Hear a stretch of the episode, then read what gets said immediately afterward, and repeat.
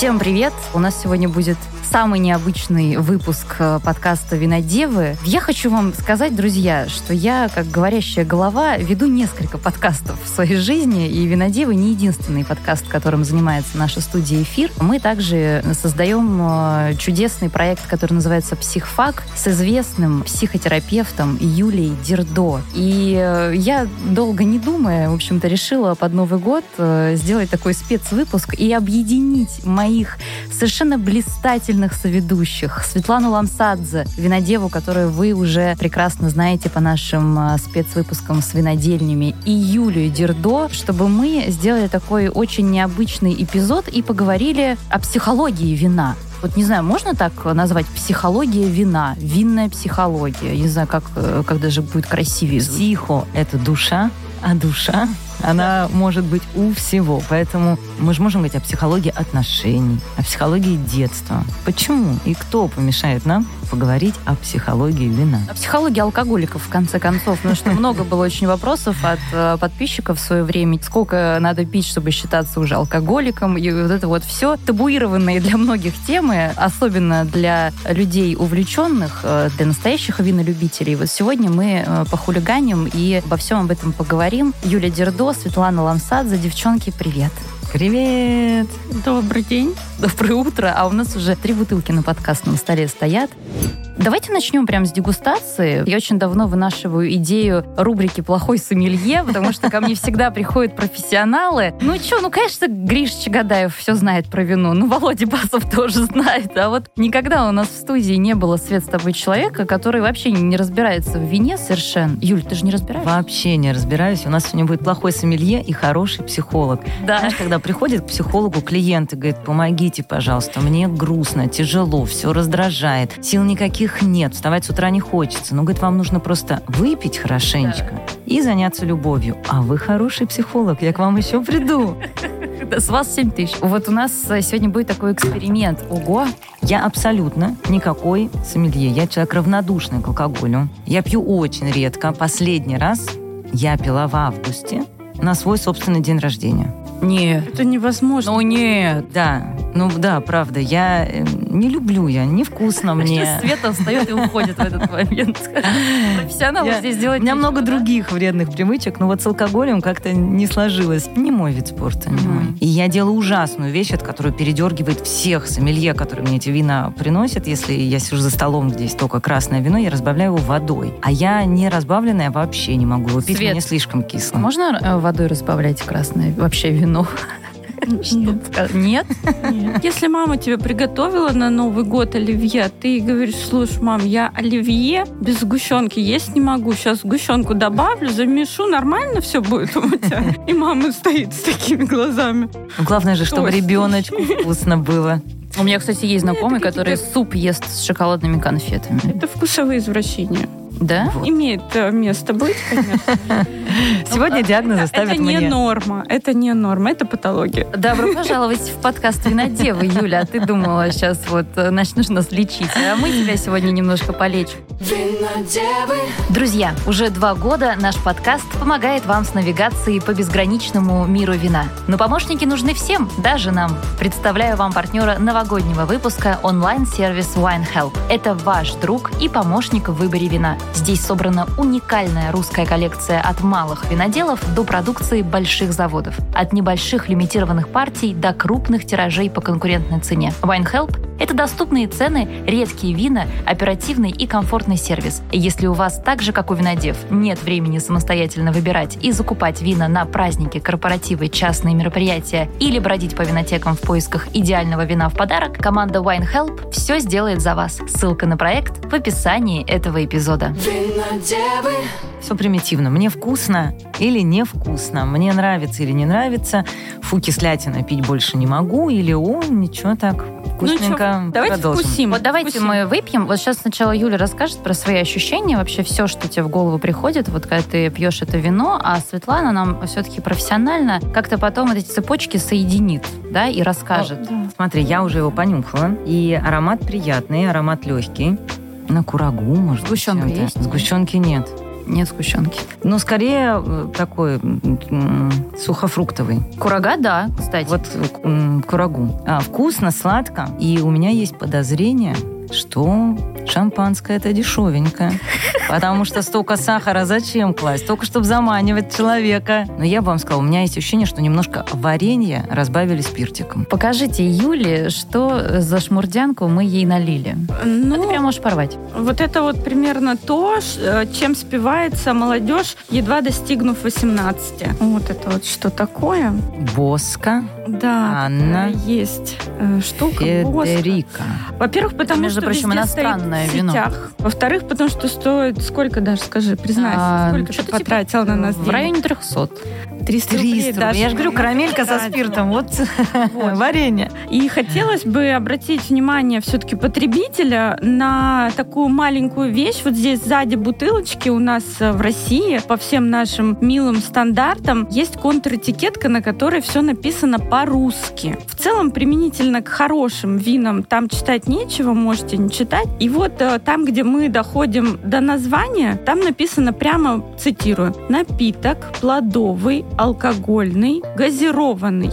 Слово «вино», «игристое вино» или что-то другое вы здесь не встретили. Напиток плодовый, алкогольный, газированный. Смотрим далее на состав. Вот состав важен здесь так же, как и в любых продуктах. И вы видите, что здесь нет наименования сорта винограда, как обычно бывает, шардоне, там, пино-нуар. А видим состав. Плодовый сброженный материал, плодовый. Какой плодовый? Не зря мне Может, сухофрукты. и были сухофрукты, а может и не сух. Может, правда, вареница. Какой-то материал плодовый, сброженный. Сахарный сироп, пропилен, диоксид углерода и дальше всякие штуки с буквами Е. И понятно еще обязательно ароматизаторы. Все, что мы почувствовали в носу, все есть. Груша, абрикос, папайя, манго. Мгм. А вот скажи, пожалуйста, как профессионал, вот за эту сумму на сегодняшний день, может быть, не игристая, хотя, может, и игристая, можно, ну, может быть, не за эту сумму, но в таком радиусе, там, до 500 рублей можно купить Можно. замену лучше, настоящую, Намного. например? Да. У нас э, во всех магазинах страны, к счастью, есть Абрау Дюрсо за 370 рублей обычная черная этикетка, которая сделана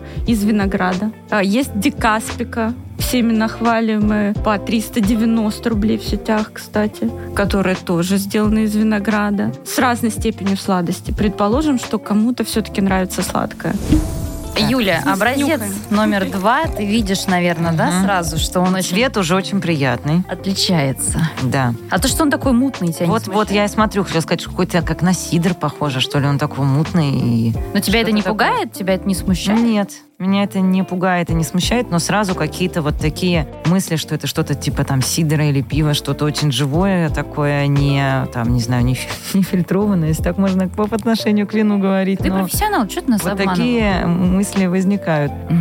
Не знаю, яблоками. Не может пахнуть яблоками? Конечно. А я еще воск слышу. Компотом. Я просто чуть постарше вас. Я думаю, люди моего поколения зарыдают, когда это послушают, потому что это, я как только его попробовала впервые, сразу поняла, это петушок из хлебного. М, петушок. Из хлебного. Ну вот кто Вот покупал который на палочке, сахарный. Да, Мне точно нравится, что оно не сладкое. Даже, может быть, сначала чуть-чуть кисловато, но когда глотаю, оно так быстро, таки кислинка проходит, и такой нежный остается вкус во рту. ну тут хочется прям пить и пить. Оно кайфовое очень. Прям такой жаркий день сразу представляется. Середина июля, ты в деревне, такой поднимаешься, заходишь в дом, и вот у тебя стоит стакан прям граненый стоит вот с э, этим Мгм. напитком, и ты можешь прям как квасок его. Да, но вот есть ощущение какого-то кваса, очень легкая газировка, очень легкий вкус. Мне нравится. Вот это вполне мой вариант. Ну, вот это вот австрийский образец у нас не отечественный. Производителя зовут Георг Шмельцер, и он делает э, такие биодинамические вина. Вот если посмотрим сзади на этикетку, здесь есть и Деметр, и Экосерт. Это все сертификаты для натуральных вин.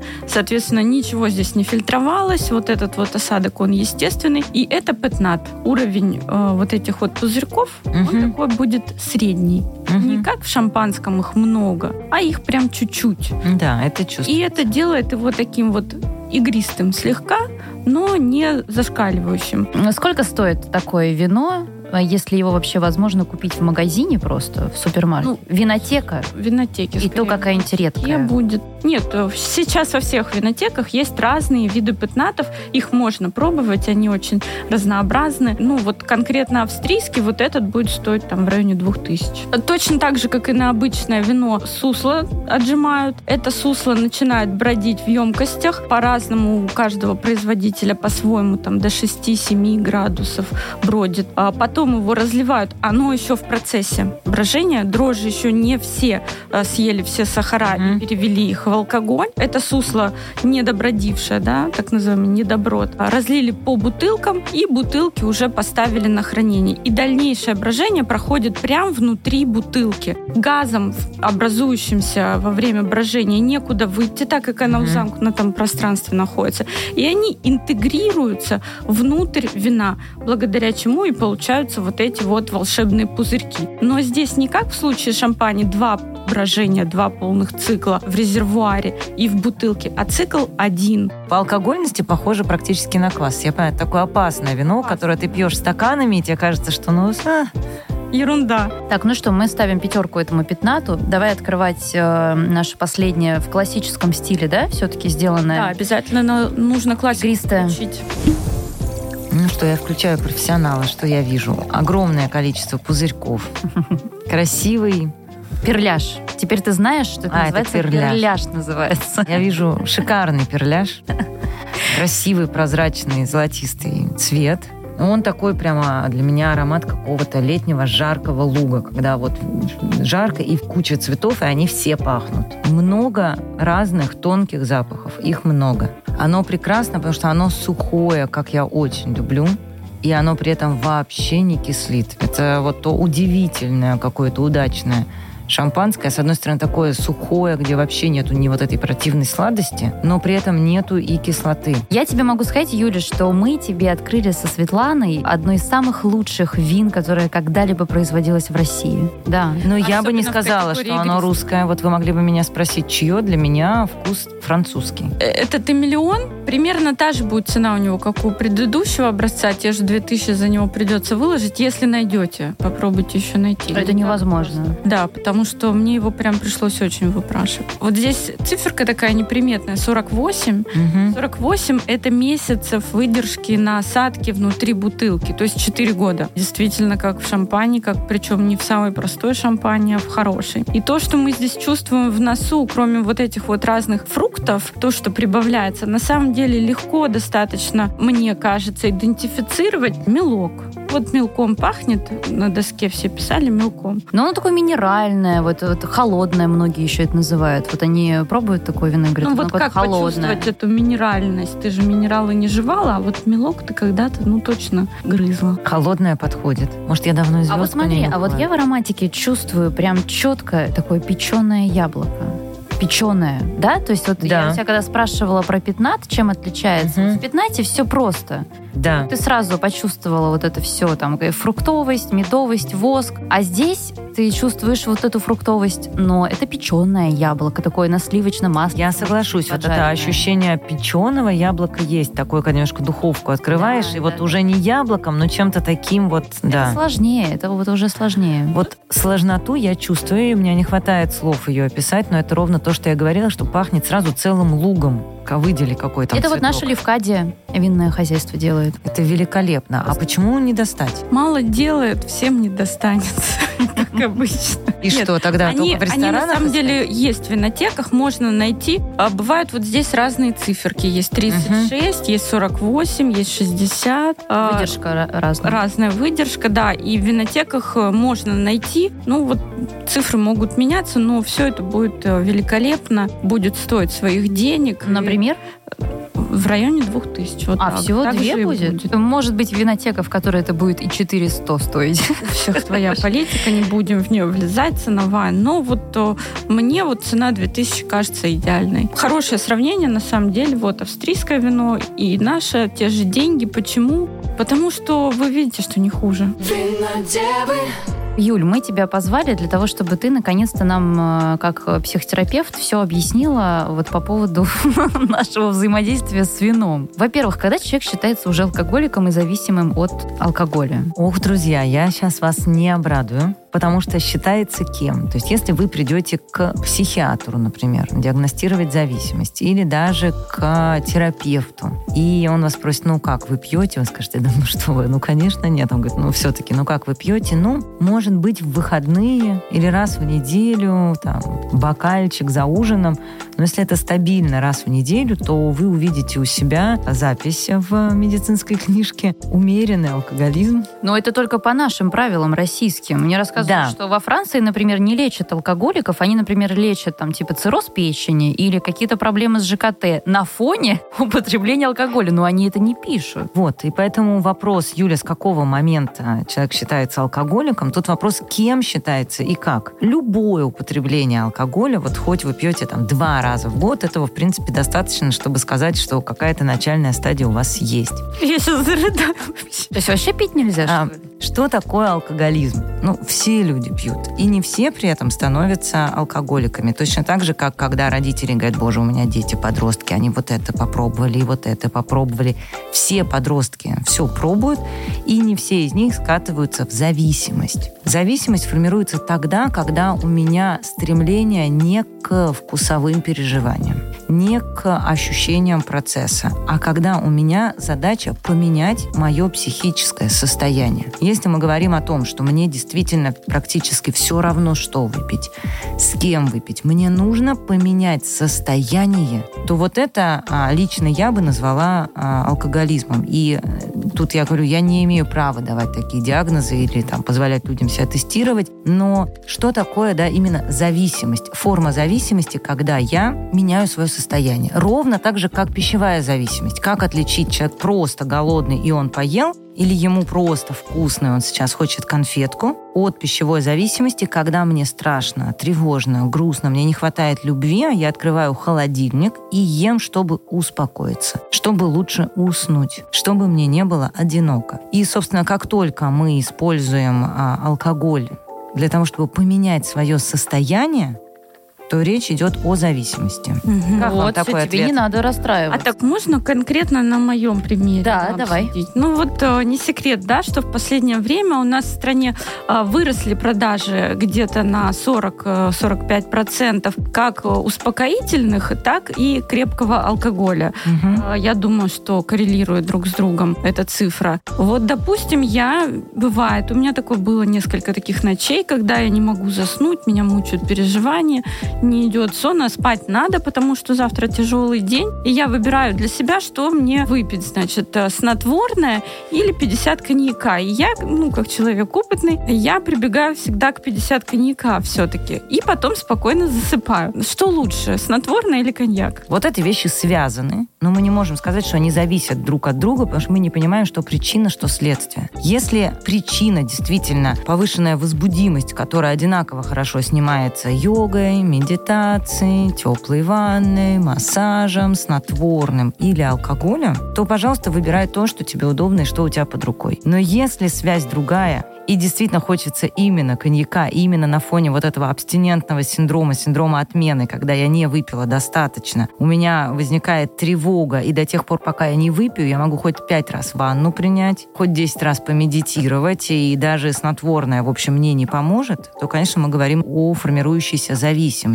Алкоголь все-таки, что он делает, он действительно меняет химические процессы в теле. Заменяя те нейромедиаторы, которые у нас обычно вырабатываются, он их стимулирует. Он стимулирует выработку половых гормонов, в том числе да, в яичниках. Он стимулирует выработку дофамина, там надпочечники начинают по-другому работать. И в какой-то момент организм привыкает именно к такой стимуляции и без нее не может. А как ты объяснишь то, что вот одному человеку достаточно бокала, и он вот, ну вот все, ему кайфово, он расслабился, он сидит в компании, ему хорошо. А есть люди, которые просто должны пить весь вечер, прям вот много пить. Есть много разных объяснений. Давай сразу. Первое, генетическое и биологическое. По-разному наш организм обрабатывает алкоголь. И у нас очень по-разному устроена вот эта наша, не знаю, какая-то нервная система, и гормональная система, физиологическая система вот этого обратного захвата серотонина, адреналина, там, норадреналина в том числе. И я, например, сдавала генетический тест, и у меня вероятность алкоголизма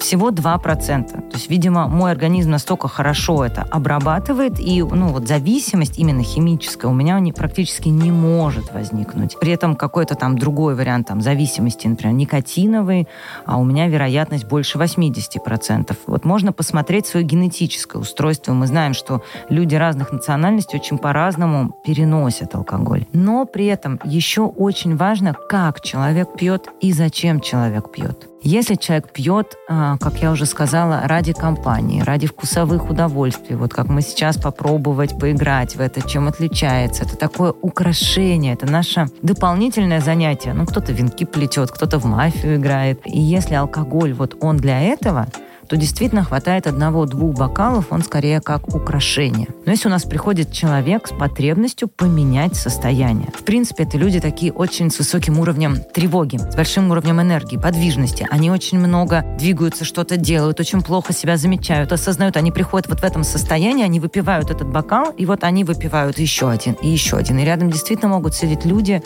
в контакте с собой, в контакте со своими ощущениями, наслаждаться одним, вторым, может быть, бокалом, а при этом человек в таком очень в тонусном состоянии, очень в тревожном состоянии. Его состояние, конечно, меняется, но так медленно и так тонко, и так долго, что он не успевает это распознавать. Но это не про алкоголь.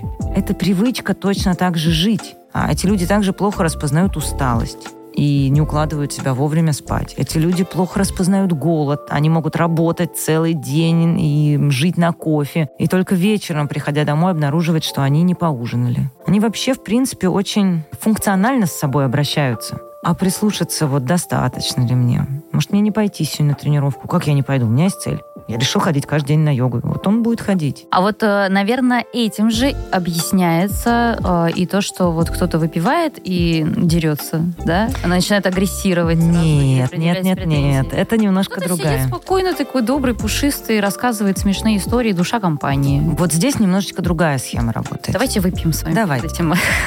Надо Перед там. ответом на этот тяж- тяжелейший вопрос. Ой, я вообще такая счастливая. Мне вообще-то Юля дала только что индульгенцию на мой алкоголизм, потому что еще раз доказал мне, да, что есть нации, которые могут пить. Мне папа это с детства говорит, Свет, ты грузинка, пей на здоровье, тебе ничего не будет. Много мифологии о том, что, ну вот он же мне сказал, мы с ним выпили по бокалу, и он же мне сказал, что он меня любит, практически сделал мне предложение. Или вот он, мой бывший, напился и звонит мне. Значит, все-таки он меня любит, а в остальное время просто стесняется.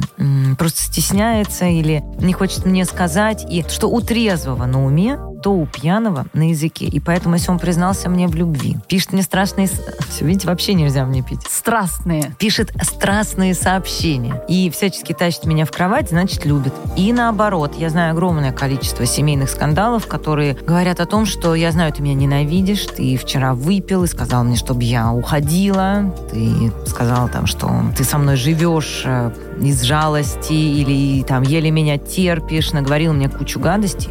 Раз ты пьяный мне это сказал, значит, это так. Значит, ты меня терпишь, а трезвым просто сказать не решаешься и так далее. Почему нельзя доверять вот этим пьяным словам и верить а, вот прекрасной притче, которая нам говорит о том, что напоив человека, вы узнаете от него правду. Что происходит? Как только мы пьем, в организм попадают а, разные химические вещества, которые отключают зону контроля и немножечко зону тревоги. И мы позволяем себе чуть-чуть больше. Легче признаться в любви или легче выставить границу перед каким-то сложным человеком. Но речь идет об очень маленьких дозах, где мы реально остаемся в сознании, и алкоголь здесь работает скорее даже как эффект плацебо. Вот в таких гомеопатических дозах все, о чем мы говорим про правду и влияние алкоголя, оно имеет место быть. Что происходит дальше? Дальше, если человек не останавливается на 50 граммах крепкого напитка или на одном бокале гораздо более слабого, у него реально начинает происходить отравление. То есть хорошими, дорогими напитками мы отравляемся чуть меньше, но мы все равно ими отравляемся. Дело в объеме. И первая стадия отравления – это прилив любви. Прилив любви – это первая стадия отравления. Ну, конечно. Организм умирает. Когда мы умираем, нам очень хочется размножиться. Да ладно, а я-то думала, что это со мной? У нас поднимается реально либидо. И очень часто это случается не только от алкоголя. Вот такой прилив возбуждения, такого сексуального. Посмотрите какой-то фильм. Если мы видим какой-то фильм-катастрофу, у нас там есть пара незнакомых людей, которые после кораблекрушения да. выползли на необитаемый остров, что они начинают делать? Да, они выпивают какую-нибудь бутылку джина и... Да даже без джина. Или просто какой-нибудь такой более примитивный фильм, там, не знаю, Человек-паук. Вот их только что вытащили из пропасти, и незнакомые люди кидаются к друг другу обниматься, целоваться. Вот это желание близости. У меня немножко начинает расти тревога, понимаете? Я выпиваю, организм чувствует, что с ним что-то не так, кружится голова, я немножко отравлен, мне хочется близости, мне хочется кому-то прильнуть, мне хочется нежности. Плюс реально идет гормональная стимуляция. Я не очень знаю, как это у мужчин, например, происходит, но у женщин именно от сладких напитков, вот этот сахар вот в крови, особенно смешанный с алкоголем, они стимулируют, ну, яичники, начинает меняться гормональный фон. То есть действительно растет либидо. То есть, получается, нельзя брют заказывать в ресторане, если ты с девушкой хочешь пойти дальше. И то есть, получается, это не они кажутся более красивыми, это твои гормоны тебе диктуют? Твои гормоны тебе диктуют, что тебе срочно нужно размножаться, а когда тебе срочно что-то нужно, то критерии немножко снижаются. Понимаешь, когда ты идешь выбирать себе пуховик или шубу, и она тебе не нужна, то ты начинаешь, ну, вот это хороша, но ее бы подлиннее. Вот это вот потеплее. Здесь без капюшона я не возьму. А когда ты случайно приехала в другой город в командировку, холод страшный, тебе нужно согреться прямо сейчас, любой теплый пуховик кажется очень привлекательным. Ну и понятно, с кем легче всего это сделать. Да, вот когда сексуальное возбуждение поднимается, а объекта нет, я просто сижу дома, и я пью одна. И у меня возникает вот это сексуальное желание, куда оно направится? Скорее всего, в сторону того, ну, с кем это уже будет. И мысли, они вот идут как раз о бывших. Ну, иногда мы мечтаем о ком-то, кого мы не знаем, но с ним размножиться-то сложно. А написать бывшему гораздо проще. И такой прилив любви к нему, нежности, если мы отравляемся дальше очень сильное отравление, когда организм реально не понимает, что происходит, вызывает очень большую тревогу. Страшно, просто страх. Мне плохо, я умираю, мне страшно. А как мы уже знаем из психологических подкастов, когда нам страшно или больно, что тут же приходит нас защищать? Гнев. Гнев. Злость. Злость. И вот мы видим вот эти приступы, когда человеку плохо – но он не понимает, почему ему просто страшно. У него злость зашкаливает, и тогда это ты здесь запарковался, это ты тут со мной живешь, я тебя всю жизнь терплю, это вы здесь не туда ботинки поставили, давай, давай. И это начинается гнев. Человек под алкоголем просто переживает свое состояние. Либо прилив эндорфинов, любви и нежности. И тогда он уже придумывает сам себе объект. Мозг говорит, ну раз ты это переживаешь, это вот из-за Маши, это она больно хороша. Или вот из-за твоей там бывшей Лены. Или человеку плохо, ему страшно, и кто-то, как мы знаем, может описать именно страх, что у меня был приступ страха, но это бывает редко, потому что чаще всего в этом месте приходит гнев, а уж наш мозг всегда объяснит, что ты так злишься-то. Не потому, что ты неадекватный, ты злишься, потому что она тебя достала, он тебя подвел, и, и вообще они все себя не так ведут. Доверять этому и считать, что человек правда к тебе так относится, нельзя. Это его сиюминутное реакция там, на химию, ужаса или страха, которая выползает в агрессию, скорее всего, ну, просто к тому, кто рядом. А вот э, про либидо в продолжении. Если человек испытывает сексуальное возбуждение только когда он выпьет, это плохо, а, да? Отрезвый вообще не может. Это надо идти уже. Ну, вот ровно это и есть зависимость. Когда я не могу по-другому. И опять мы тут можем говорить не только об алкоголе, да, ну, там, например, сексуальные девиации, да, вот зависимость или независимость. Вот если там кому-то нравится, чтобы ему там делали массаж ног, например, перед занятием любовью, ну, ну подумаешь, массаж ног, или чтобы кого-то купали. Нормально ли это?